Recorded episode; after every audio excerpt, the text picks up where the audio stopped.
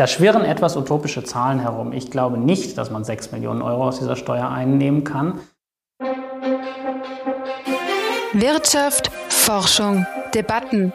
Der Podcast des Leibniz-Zentrums für europäische Wirtschaftsforschung.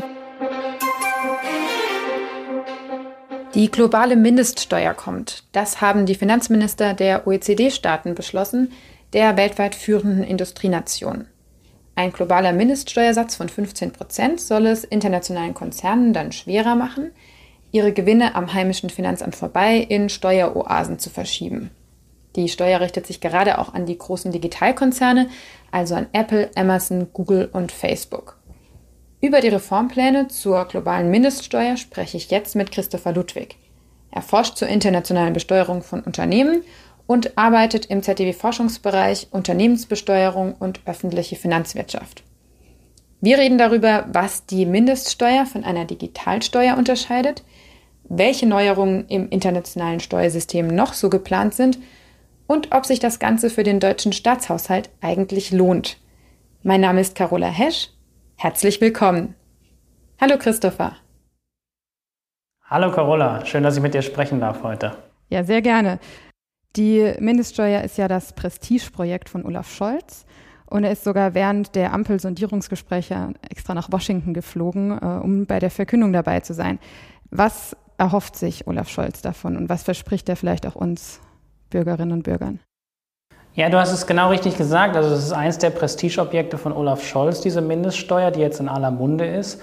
Ähm, man hat schon während des Wahlkampfs gemerkt, dass er da total hinterher ist, diese Mindeststeuer voranzutreiben und dass es ihm wirklich ein Anliegen ist, dass alle Konzerne fair besteuert werden sollen mit einem bestimmten Steuersatz, der jetzt global, ähm, auf den man sich jetzt global einigen konnte.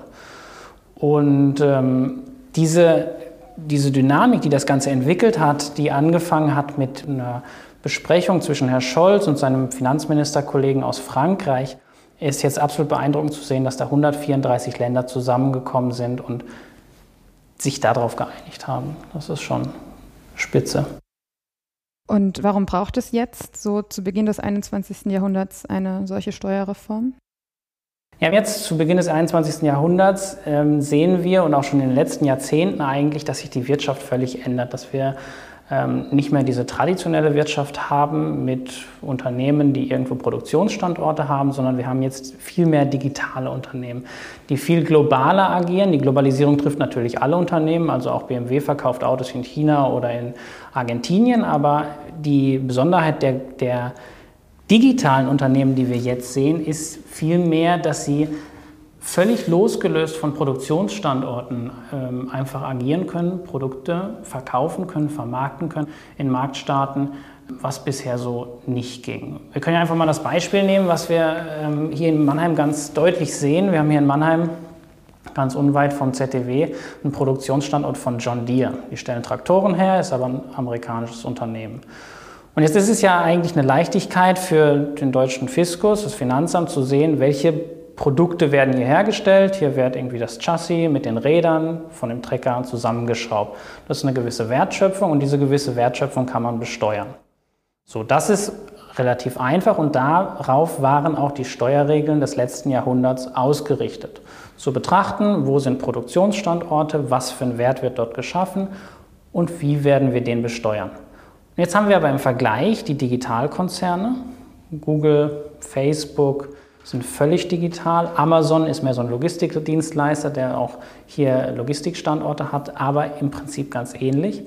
Die agieren aus Amerika oder aus anderen Überseeländern, adressieren hier uns Konsumenten und Konsumentinnen, ohne dass es ein Produktionsstandort notwendig ist. Und jetzt ist natürlich fraglich, welche Werte werden denn hier in Deutschland geschaffen und wie werden diese oder wie können diese besteuert werden? Und darauf versucht man jetzt durch diese globale Mindeststeuer oder auch die, die verschiedenen anderen Reformen, die damit in Einklang stehen, Lösungen zu finden und sich Lösungen zu überlegen. Und könnte man nicht auch einfach eine Digitalsteuer für diese Unternehmen einführen? Genau, wir hatten ähm, das beobachtet. Das hatte 2018 die Europäische Kommission zum ersten Mal richtig vorgeschlagen, eine Digitalsteuer einzuführen für alle digitalen Konzerne. England und Frankreich haben das beispielsweise auch gemacht, dass sie einfach sagen, spezifische digitale Konzerne, die müssen bestimmte Charakteristika erfüllen, die müssen 3% ihres Umsatzes ähm, versteuern. So, das war die Idee und die ist in verschiedenen europäischen Ländern auch durchgesetzt worden. Aber wir haben dann natürlich eine Segmentierung von Industrien, die dadurch stattfindet. Äh, man könnte sich ja auch ausdenken, man macht jetzt eine Sondersteuer für die Chemieindustrie oder man macht eine Sondersteuer für die Hotelindustrie. Wenn wir damit anfangen würden, würden wir immer so verschiedene Säulen an Industrien, die unterschiedlich besteuert werden, reinrutschen. Und das kann ja nicht die Lösung sein, sondern wir müssen ja irgendwie ein Steuersystem uns entwickeln und ausdenken und, und konzipieren, was relativ uniform über verschiedenste Industrien genau das erzielt, was der Politiker und die Politikerin möchten, was wir auch als Bevölkerung möchten, um eine faire Besteuerung eben aller wertschöpfenden Industrien zu erreichen. Und du hast jetzt schon gesagt, dass äh, Großbritannien und Frankreich das schon eingeführt haben. Bleibt das dann dabei? Ähm, das ist jetzt eine Übergangssteuer, diese Digitalsteuer, die da eingeführt wurde. Und es ist eine der wesentlichen Bedingungen dieser globalen Reform, die auf zwei Säulen besteht, äh, die jetzt in, in Washington nochmal, wo Herr Scholz auch hingeflogen ist, nochmal bestätigt wurde. Das ist eine der zentralen Bedingungen, die Digitalsteuern, die in Nationalstaaten eingeführt wurden, wieder abzuschaffen. Und wenn das neue Konzept kommt, dann braucht man auch diese Digitalsteuern nicht mehr. Jetzt hast du gerade diese beiden Säulen angesprochen. Eine davon ist eben die globale Mindeststeuer. Wie soll diese Mindeststeuer denn dazu beitragen, die Steuervermeidung in den Griff zu bekommen? Ja, genau. Also die globale Mindeststeuer, die ist die zentrale Säule, die eigentlich von diesem zweisäuligen Paket immer äh, im Fokus steht jetzt gerade auch. Und die Idee dabei ist, dass man möchte, dass Konzerngewinne mit einem Mindeststeuersatz besteuert werden. Äh, man beobachtet dafür einfach oder schaut sich dann genau an, wie viel Steuern wurden gezahlt im Verhältnis zum Gewinn, den der Konzern erzielt hat und errechnet daraus die Steuerquote und die soll mindestens bei 15 Prozent liegen. Um eben genau zu vermeiden, dass irgendwelche Konzerne Gewinne verlagern in Niedrigsteuerländer, beispielsweise Irland oder auch auf die Cayman Islands, wo ein ganz geringer Steuersatz nur gilt und wo man dann viel weniger Steuern bezahlt im Verhältnis zu den Gewinnen als das jetzt politisch gewollt ist. Und technisch brauchen wir da gar nicht groß drauf einzugehen, aber im Prinzip ist es so, dass einfach Deutschland sagen kann, wenn Gewinne in irgendein anderes Staat abfließen von einem Konzern in einen anderen Konzernteil, dann werden diese Gewinne nachversteuert oder dürfen hier nicht abgezogen werden. Wie groß ist das Problem denn eigentlich, dass Unternehmen Steuern vermeiden? Ja, das ist eine offene Frage. Wie groß ist das Problem der Steuervermeidung? Ich glaube, da haben sich schon viele Forscherinnen und Forscher dran versucht. Es ist existierend. Ja, wir haben das Problem, aber ich bin mir relativ sicher, dass das Problem Anfang der 2000 Jahre deutlich größer war. Ähm, da war die Mentalität einfach noch viel mehr da. Wir geben dem Staat nichts. Wir versuchen, unsere Steuern so gering wie möglich zu halten. Da ist jetzt auch bei den Unternehmen eine ganz andere Sensibilität entstanden über die letzten Jahre. Man versucht jetzt nicht mehr einfach nur die Steuern zu vermeiden, sondern man schaut viel ganzheitlicher, glaube ich, auf die Konsumenten. Weil es kann ja auch unglaublich hohe Reputationsrisiken haben, wenn man auffällt als extremer Steuervermeider. Man stellt sich Starbucks vor, die damit auch krass in den Schlagzeilen standen, die Steuern vermieden haben. Dann gab es mal eine Woche oder zwei Wochen einen immensen Boykott und keiner hat mehr dort Kaffee gekauft. Also das ist jetzt ein Risiko, was Unternehmerinnen und Unternehmer sehen und sich eben bewusst auch überlegen, na, jetzt lohnt sich vielleicht gar nicht mehr so auf den letzten Prozentpunkt zu achten. Die Mindeststeuer liegt jetzt bei 15 Prozent. Warum nicht höher oder niedriger? Warum 15 Prozent? Genau, die 15 Prozent, die jetzt als Konsens ähm, genannt wurden, ist, glaube ich, so eine Kompromisslösung. Die ist auch ein Mindestsatz. Staaten können davon auch abweichen und etwas höher gehen. Ähm, beispielsweise die USA hatte auch in den internen Verhandlungen auf globaler Ebene mal vorgefühlt, ob man nicht vielleicht auch 20 Prozent oder 25 Prozent als Mindeststeuersatz äh, setzen kann. Aber um alle Staaten mit ins Boot zu holen, auch beispielsweise Irland, die einen 12,5 Prozent Steuersatz im Moment haben, hat man sich auf ein relativ niedriges Niveau geeinigt. Man muss bei dieser ganzen Mindeststeuer aber betrachten, dass im Moment die effektive Besteuerung von den DAX-Konzernen beispielsweise bei 20 bis 25 Prozent liegt. Also die ist deutlich darüber. Genauso bei den amerikanischen Unternehmen, die im Dow Jones sind. Auch da ist die effektive Steuerquote deutlich über 20 Prozent. Sodass es fraglich ist, ob das wirklich jetzt hier so ein scharfes Schwert ist, diese Mindeststeuer, und es zu einer erheblichen Nachversteuerung von den Gewinnen überhaupt kommt. Was ist denn veranschlagt? Wie viel Geld soll die Mindeststeuer dann zusätzlich einbringen? Olaf Scholz hat jetzt in den ähm, Koalitionsverhandlungen zur Ampelkoalition gesagt oder vermutet, dass er 6 Milliarden Euro aus dieser Mindeststeuer einnehmen kann. Da schwirren etwas utopische Zahlen herum. Ich glaube nicht, dass man 6 Millionen Euro aus dieser Steuer einnehmen kann, ähm, weil die OECD für die gesamte Welt mit Mehreinnahmen von knapp 40 Milliarden Euro rechnet. Und dann sollen davon 6 Milliarden nach Deutschland ähm, das stelle ich mir relativ viel vor. Das IFO-Institut hat eine Studie durchgeführt, in der sie schätzen, dass ungefähr 1,6 Milliarden Euro dem deutschen Fiskus verloren gehen durch die aggressive Gewinnverlagerung von multinationalen Konzernen, die von der Mindeststeuer getroffen werden. Und ich glaube auch, dass es sich eher in dieser Größenordnung bewegen wird, wenn überhaupt. Weil Deutschland hat seit einigen Jahren viele Mechanismen, die diese Gewinnvermeidung einschränken soll. Und diese einschränkenden Mechanismen und Regelungen sind in diese Berechnung gar nicht mit eingeflossen, sodass es überhaupt fraglich ist, wie viel Mehrwert wird aus der Mindeststeuer überhaupt Deutschland zufließen. Gibt es Länder, die vielleicht mehr profitieren würden als Deutschland?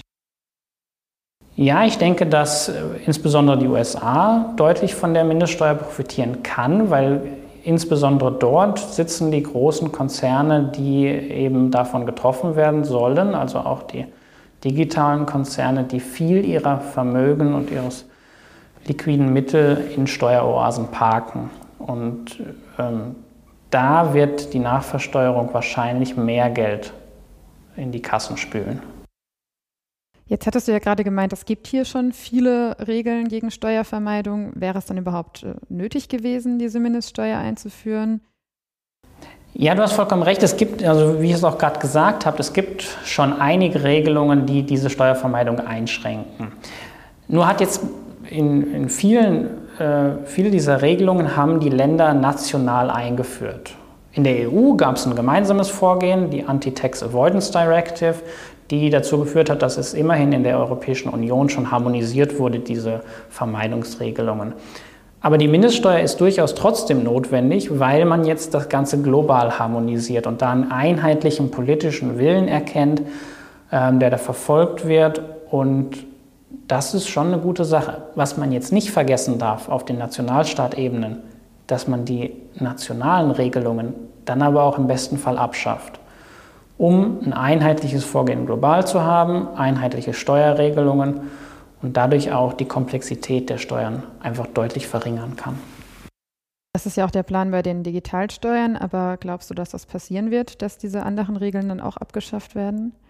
Ja, das ist immer eine, manchmal auch eine utopische Vorstellung, so Steuern, die einmal eingeführt wurden, wieder abzuschaffen. Wenn die Einnahmen erstmal generiert werden, dann ist es eigentlich ziemlich verlockend, die auch weiter beizubehalten. Also obwohl diese Bedingungen jetzt da sind, dass man Digitalsteuern wieder abschaffen soll, obwohl auch die Forderungen aus der Forschung und auch aus den Unternehmensverbänden da sind, die Regeln zu vereinfachen, sich auf die globale Mindeststeuer zu konzentrieren, ist natürlich fraglich, ob das tatsächlich im politischen Prozess auch so passiert. Die andere Säule des OECD-Plans ist auch ziemlich neu und revolutionär. Es soll nämlich eine globale Gewinnverteilung geben. Was kann man sich darunter vorstellen? Genau, das ist die globale Gewinnverteilung. Die ist immer mit Bestandteil dieser globalen Reformpakete, die jetzt eben beschlossen wurden. Die wird aber oft vergessen, weil es die Mindeststeuer viel einfacher ist, äh, auch zu transportieren. Die globale Gewinnverteilung sieht vor, dass man einen Teil des Gewinns, den ein Konzern jetzt erwirtschaftet, nicht mehr da besteuert, wo die Produkte auch tatsächlich hergestellt wurden, sondern dort versteuert, wo die Produkte verkauft wurden. Das ist ein völliger Regimewechsel hin zu einer marktstaatorientierten Besteuerung. Also im Endeffekt wirklich dort, wo die Konsumenten sitzen, dort sollen auch die, die Steuern gezahlt werden von den Konzernen. Also Facebook zahlt dann auch in Deutschland Steuern. Genau. Facebook zahlt auf einen Teil des Gewinns auch in Deutschland Steuern. Welche Unternehmen würde diese Regel dann betreffen? Also Facebook, ja, Amazon, aber gilt das jetzt auch für alle anderen? Genau, die Regelung hat relativ hohe Grenzwerte. Das ist so ein bisschen historisch gewachsen, weil mit dieser Regelung, die jetzt oft vergessen wird, die Gewinnverlagerung, hat diese Reformdebatte überhaupt angefangen. Und sie sollte auch eigentlich nur Digitalkonzerne treffen. Da haben die Amerikaner nicht mitgemacht. Die Amerikaner haben gesagt, wir müssen alle Industrien gleich behandeln.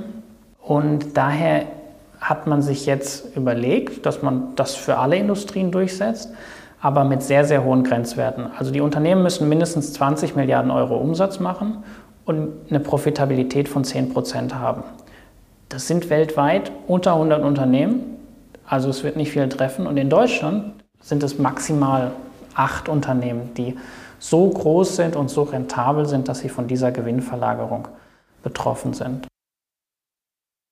Könnte das dann auch negative Folgen für Deutschland haben, also dass Unternehmen, die hier ansässig sind, im Ausland besteuert werden?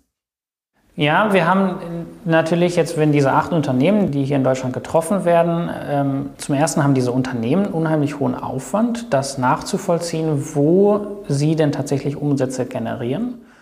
Und gleichzeitig haben auch die Finanzämter einen unheimlich hohen Aufwand, das zu prüfen, wo diese Umsätze denn erzielt werden und auf welche Umsätze sie Steuern erheben dürfen.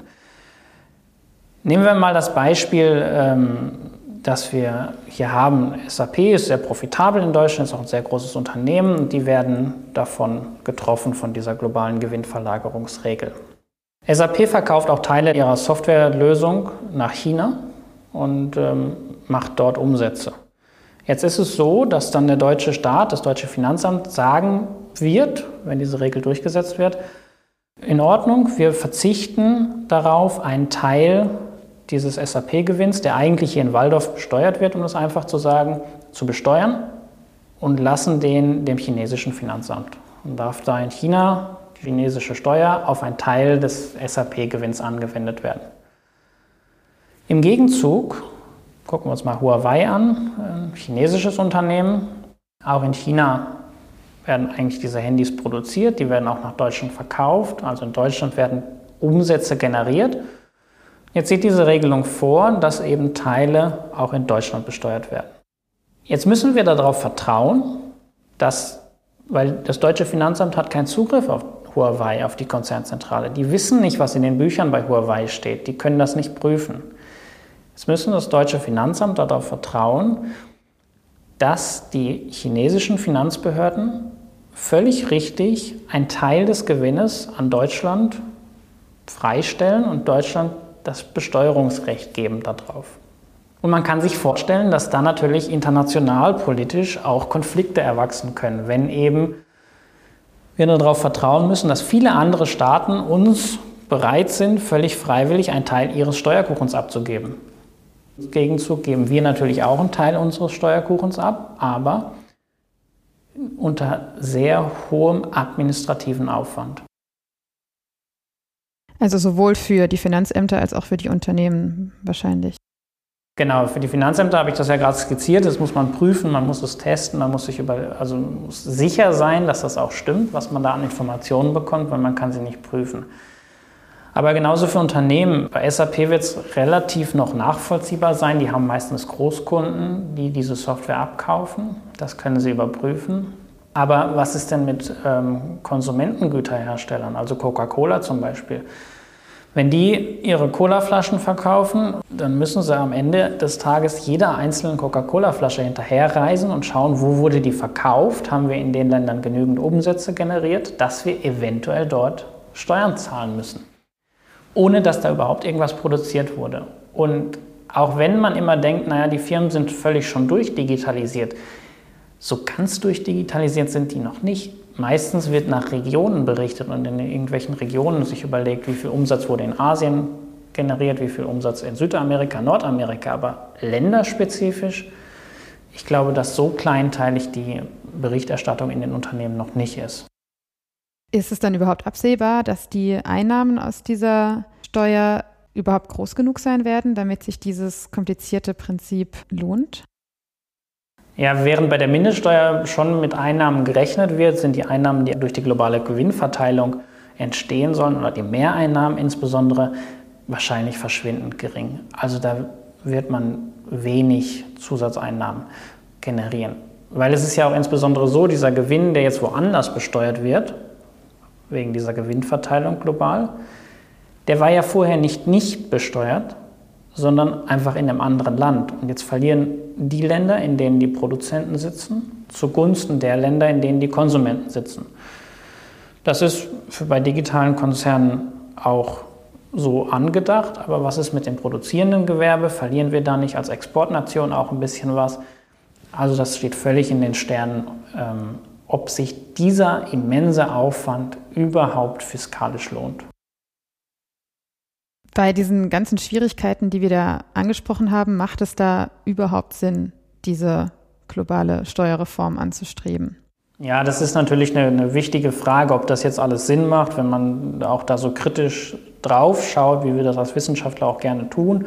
Ja, das macht auf jeden Fall Sinn und es ist beeindruckend, was in den letzten zwei Jahren politisch passiert ist, was man für einen Willen gesehen hat, ähm, das gesamte Steuerkonzept zu reformieren. Und das ist notwendig. Wir haben Regelungen, die sind vom Anfang des letzten Jahrhunderts.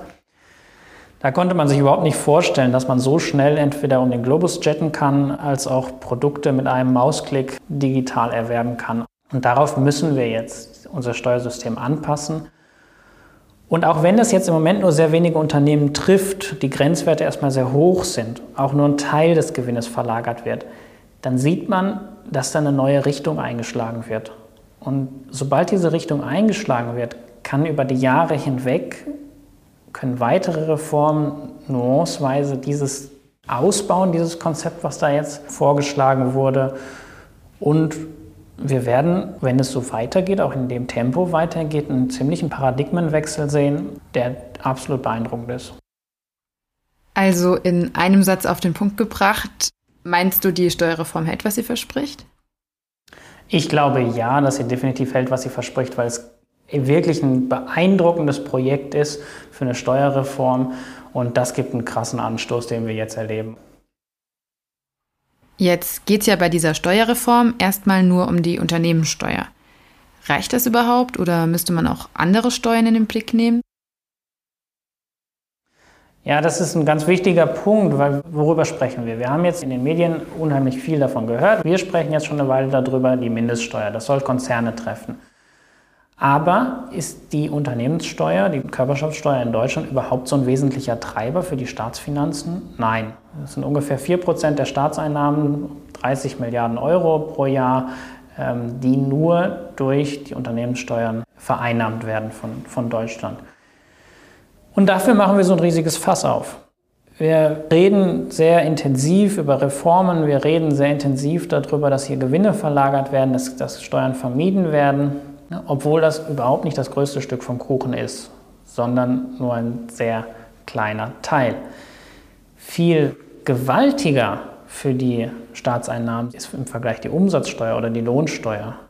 Und hier haben wir immense Probleme, die noch keiner so richtig angegangen ist. Gerade bei der Umsatzsteuer hatten wir über Jahre und haben wir immer noch das Problem, gerade bei digitalen Dienstleistungen, die von Malta erworben werden, beispielsweise Glücksspiele, die in Malta ansässig sind und dann ohne Umsatzsteuer, Identifikationsnummern werden da erworben. Kein Mensch bezahlt eine Umsatzsteuer. Auch andere Leistungen, die gekauft werden, keiner bezahlt darauf Umsatzsteuer. Es ist überhaupt unheimlich schwer nachzuvollziehen, ähm, wer muss diese Umsatzsteuer bezahlen. Wir hatten lange Zeit Versandhändler, die aus, aus China oder aus sonstigen Ländern auch nach Deutschland geliefert haben, ohne 1 Cent Umsatzsteuer zu bezahlen. Das macht viel, viel mehr aus für die Staatseinnahmen. Das ist viel relevanter. Hier sind Stellschrauben, mit denen man viel schneller, viel pragmatischer auch Einnahmen sichern könnte und den Staatshaushalt stärker stabilisieren könnte. Es gibt Schritte in diese Richtungen, aber aus meiner Sicht ist der Fokus viel zu sehr auf dieser Besteuerung von Unternehmen als auf den wirklich eigentlich low-hanging fruits, an denen man ansetzen könnte und an denen man ähm, Steuereinnahmen sichern könnte. Wenn du jetzt in der neuen Koalition der Finanzminister wärst, würdest du versuchen, diese Umsatzsteuerthematik auch noch in dieses globale Paket unterzubringen? Definitiv. Wenn ich die Chance hätte, da im Finanzministerium oder im Finanzausschuss auch einen Wortbeitrag zu bringen, dann würde ich auf jeden Fall die Umsatzsteuer auf die Agenda setzen und auf jeden Fall sagen, da müssen wir ansetzen. Es ist nämlich überhaupt nicht so, dass wir da Gesetzeslücken haben. Wir haben vielmehr eine Problematik, das richtig nachzuvollziehen. Wir müssen irgendwie Methoden, Systematiken finden, wie wir die Geldströme nachverfolgen können und sicher gehen können, dass die Steuern auch tatsächlich bezahlt werden. Und dafür gibt es gute Ideen, dafür haben wir auch uns am ZDW was ausgedacht. Es gibt sehr gute Ideen, wie man hier Lücken schließen kann und Staatseinnahmen sichern kann. Und das Ganze ist viel weniger komplex als diese unglaublich große globale Reform der Unternehmenssteuer. Ja, also wer auch immer dann tatsächlich den Posten bekommt, vielleicht äh, fragt die Person dann ja doch mal bei dir nach. Jetzt hattest du vorhin schon angesprochen, dass dieses neue Reformpaket, so viele Schwächen es auch noch hat, einen Paradigmenwechsel einläutet. Vielleicht zum Abschluss wäre schön, wenn du noch einen kleinen Ausblick geben könntest. Was meinst du, wie wird diese Reform die kommenden Jahrzehnte prägen und welchen Effekt wird das langfristig noch haben? Das stimmt, das ist ein Paradigmenwechsel. Das ist beeindruckend, dass wir jetzt daran teilhaben dürfen, dass wir das sehen dürfen, beobachten dürfen, kommentieren dürfen. Und es wird uns auch noch die nächsten Jahre begleiten, weil es ist relativ einfach in den, in den Steuern meistens so einen großen, den zentralen Kern der Reform sich zu überlegen. Aber im Detail kommen die Probleme.